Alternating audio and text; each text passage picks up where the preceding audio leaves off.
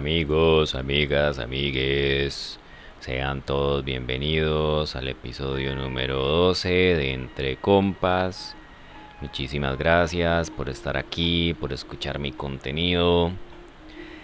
Eh, como siempre, aclarar que yo no soy terapeuta, no soy psicólogo, no soy el Walter Rizzo.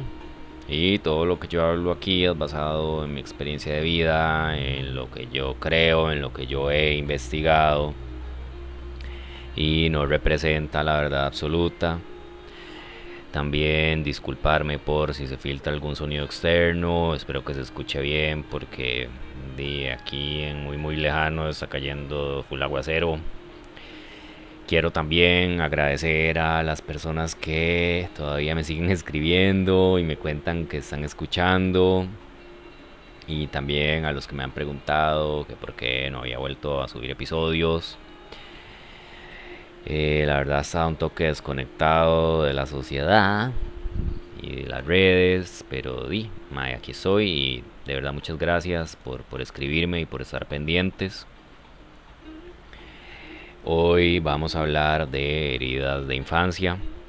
En episodios anteriores hemos venido hablando de relaciones de codependencia, de relaciones tóxicas y de patrones que vamos repitiendo casi que sin darnos cuenta.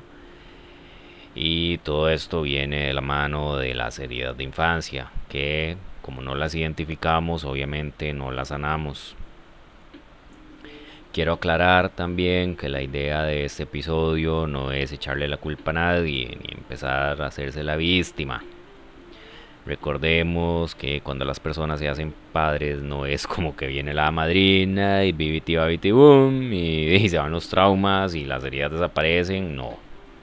Los maes siguen siendo seres humanos y si no han sanado emocionalmente, los traumas van a seguir ahí y sin querer nos los van a transmitir. Y mae, también seamos sinceros, no es fácil darse cuenta de estas heridas porque en la sociedad di, la vara está súper normalizado y también estamos muy distraídos con el tele, con el fútbol, con las celebridades, con el culo de Kim Kardashian, con el Facebook. Y di, mae, no nos damos chance de, observar y di, empezar así como, madre, qué raro, aquí, aquí me huele feo. Qué raro que siempre atraigo al mismo tipo de gente, qué raro que, que no avanzo en la vida, o que todo me sale mal, o que, o que en realidad no me siento como, como feliz.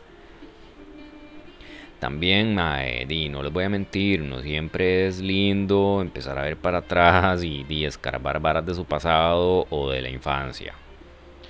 Y también, mae, di, muchas veces nos cuesta aceptar que ya a partir de ese momento soy yo quien me tengo que hacer cargo de mí y de mi, de, de mi felicidad.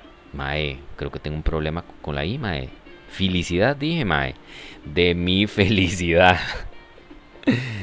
Mae, pero, o sea, yo pienso que no hay casualidades y si usted está aquí en este momento escuchando esto es porque, ya es hora de, sanar, de empezar a tener relaciones sanas, de empezar a vivir plenamente y de, liberarnos ya de los traumas. Eh, cuando yo digo herida de infancia, no siempre es un evento súper traumático. Recordemos que, cuando uno es niño, uno percibe la realidad diferente y las cosas que para un adulto pueden ser X, para uno de, son súper grandes. Y tampoco uno como niño se pone como a razonar las cosas o el porqué de las cosas. Por ejemplo, si, si uno de los padres fallece o es hospitalizado, el niño lo único que va a pensar y a sentir es, o sea, mi papá o mi mamá no está aquí, me abandonó. También muchas veces, aunque di, los tatas están ahí presentes físicamente, no están disponibles emocionalmente. Nunca te preguntan cómo estás o qué sentís. O como dicen, di, el papá sillón, que solo está sentado ahí y técnicamente no existe. La herida en sí no, no es el evento, sino es la percepción que el niño tiene a ese evento. Vamos a hablar a continuación de algunas de las, de las heridas de infancia más comunes. La herida de abandono. Esta se puede dar, como, como mencioné ahorita, porque uno de los, de los tatas fallece o no sé, tiene que viajar por algún tiempo o está presente ahí, pero no está disponible. Todo esto el niño lo va a interpretar como abandono y lo que siente en ese momento lo va a seguir recreando a lo largo de su vida. Por ejemplo, una persona con abandono tiene una pareja y, la pareja, no sé, un día no le escribió, ya esta persona lo va a percibir como abandono y se va a volver a sentir como cuando estaba niño, niña, niña y, y se sintió abandonado. Otra de las heridas más comunes, la herida de culpa. Esto se da cuando en algún momento de su niñez usted expresó sus preferencias y le hicieron sentir que usted estaba hiriendo a alguien. Por ejemplo, cuando usted decía, es que no me gusta este abrigo, no me gusta este color, no me gusta el fútbol. Y el tata o la mamá le decía algo como, pero ese abrigo te lo dio la abuela con mucho amor. Entonces, obviamente usted va a empezar a creer y a aceptar la idea de que mae, usted tiene que estar complaciendo a todo el mundo para no herir a nadie. Aún así, a usted no le cuadre el fucking abrigo que le hizo la abuela, mae. Y es demasiado común, mae, escuchar frases como, ay, pero qué egoísta, pero no sea malo, pero solo pensás en vos. O como cuando usted es pequeño y Dima, eso es muy normal. Cuando usted está pequeño y a usted le dan verduras o alguna comida que a usted no le gusta, y usted no, se la quiere comer y, lo que le van a decir es que, ay, pobrecita su mamá, que hizo la comidita con tanto amor. Mae, esa ahora es manipulación y lamentablemente está súper normalizado y aceptado. Es por esas varas que uno ya de adulto le dice que sí a las varas cuando quiere decir que no. ¿Por qué? Para no herir a nadie, para no herir a los demás. Otra herida común, la herida de desconfianza. Vamos a poner un ejemplo. Un niño encuentra a su mamá llorando y le pregunta qué pasa y la mamá y secándose las lágrimas le dice nada.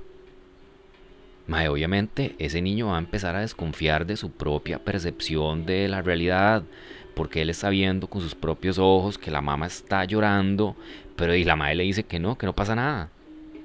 Mae, y mae, he sabido que para un niño los tatas son la autoridad máxima y lo que ellos le digan a, uno cuando uno es pequeño, o sea, para uno es la verdad absoluta. Entonces, uno empieza, uno crece y ya uno empieza a desconfiar de uno mismo y uno no confía ni en uno ni en nadie más. Y esa vara, o sea, gente, esa vara está súper normalizada.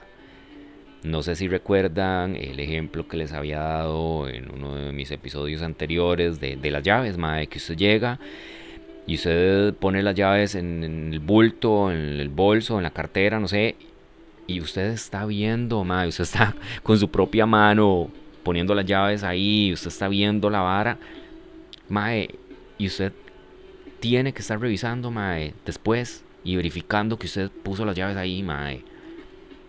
O usted en la noche, mae, va, revisa que apagó la cocina, apagué la, la plancha, no sé. Y al rato usted está, mae, habría, habría apagado todo, mae. Y a veces usted tiene que levantarse y volver a revisar la vara. O otra vara que pasa también, que puede pasar, si usted creció con, una mamá bipolar, por ejemplo, que, no tenía tratamiento, usted siempre va a estar con ansiedad y, como en estado de alerta. ¿Por qué? Porque di, ahorita la, la puede estar bien y súper cariñosa y todo, pero usted sabe que en cualquier momento la chita puede explotar. Y di, mae, usted va a empezar a vivir como con, un tipo de desestabilidad emocional y usted va a querer controlar todo porque en su inconsciente esa es la única forma. Ay, suave que se me cayó el, micrófono. el micrófono este, o sea, los, audífonos. Ah, bueno, les decía que, usted ya va a querer controlar, controlar. Madre, me, me, me un stroke, dijo Samango. usted va a querer controlar todo. Porque en su inconsciente esta es la única forma de sentir un poquito de estabilidad o seguridad. Otra herida muy común, la herida de rechazo. Esto es cuando el niño, la niña, el niño no se siente visto o escuchado.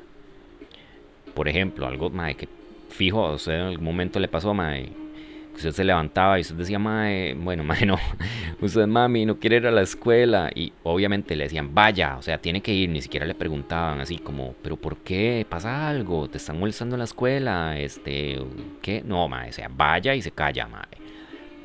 O, tal vez usted, papá, quiero ser cantante. Eso no es una profesión, eso no le va a dar plata, eso nada, mae. O di, mae, cuando usted es un niño y le gustan los juguetes que son para niña, o una niña que le gustan los juguetes de niño, aquí abriendo comillas, ¿verdad? Claramente. O los colores que la fucking sociedad decidió que van de acuerdo con su órgano genital, mae. Di, obviamente, mae, no, no se lo van a aceptar y di, usted va a sentir esa vara como un rechazo a usted mismo.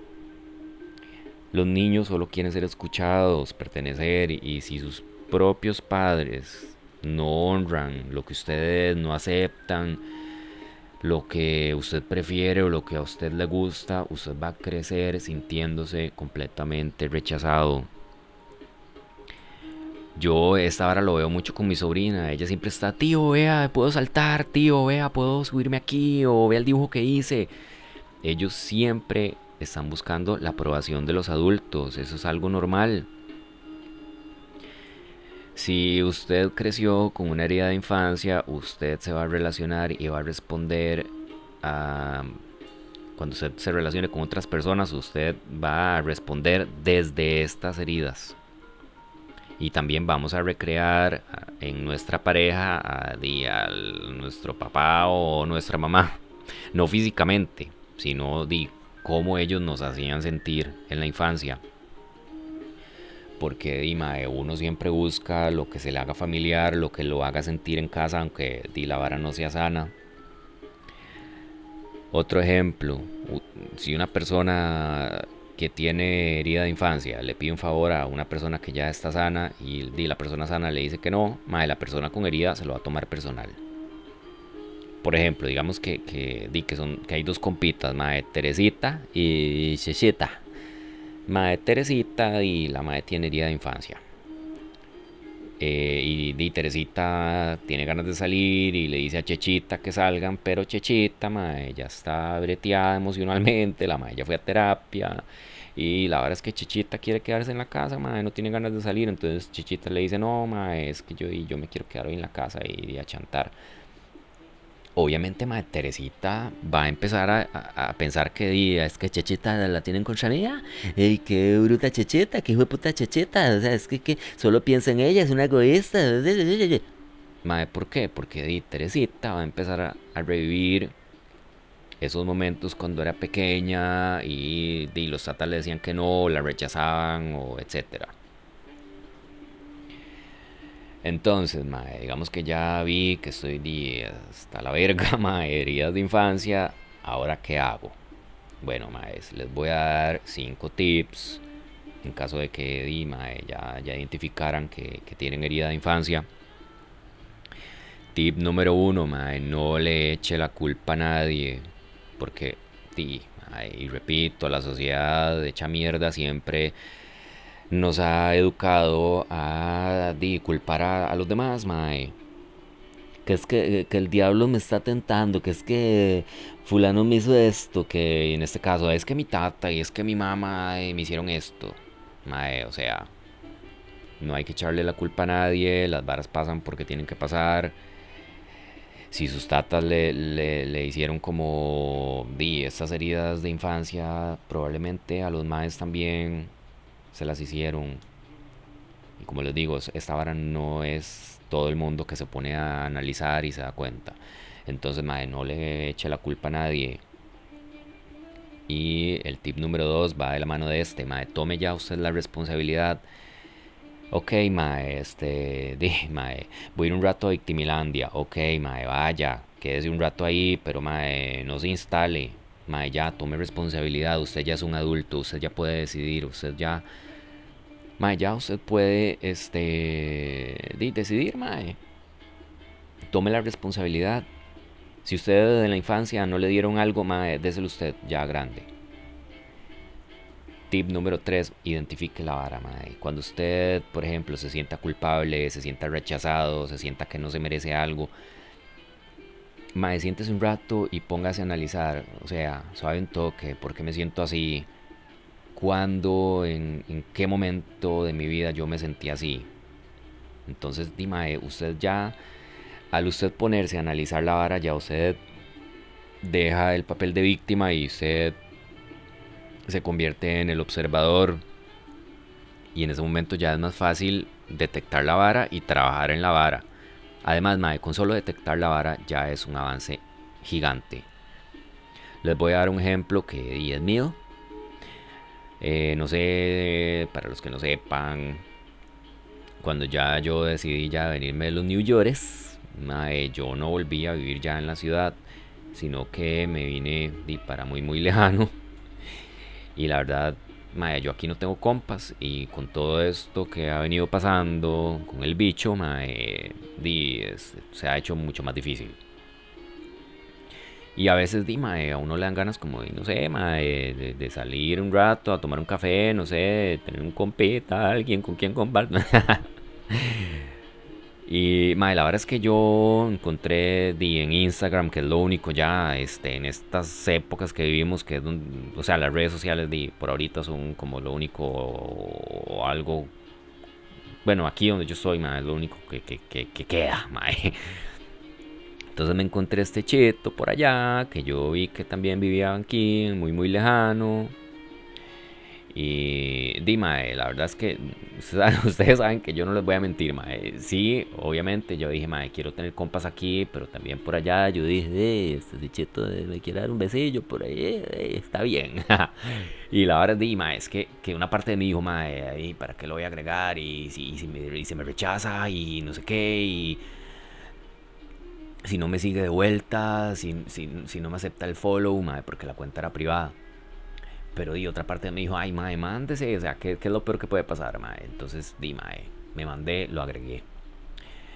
Mae, eh, di, se me activó la herida de rechazo porque, mae, o sea, pasó un día y yo decía, mae, no, eh, ya no me aceptó, este, mae, la gente siempre revisa Instagram, o sea, no, no, mae, ya el fijo el chito me vio, dijo que, que no, que, y ya, mae, en mi mente yo empecé, puta, que qué mierda, que este, que necesito, eh, no sé, salir en tanga ahí, o no sé, mae, ya un poco de, de ideas se me vinieron a la cabeza y, mae, yo dije, suave un toque, mae párame la música, hay un compa por allá.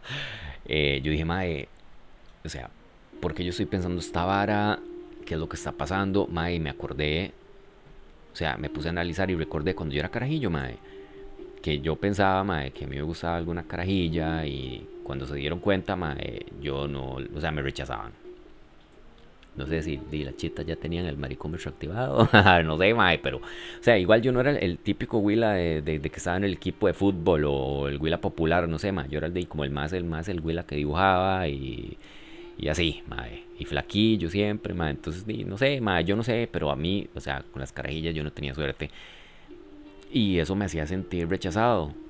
Entonces, di, mae, se me estaba activando otra vez esa vara.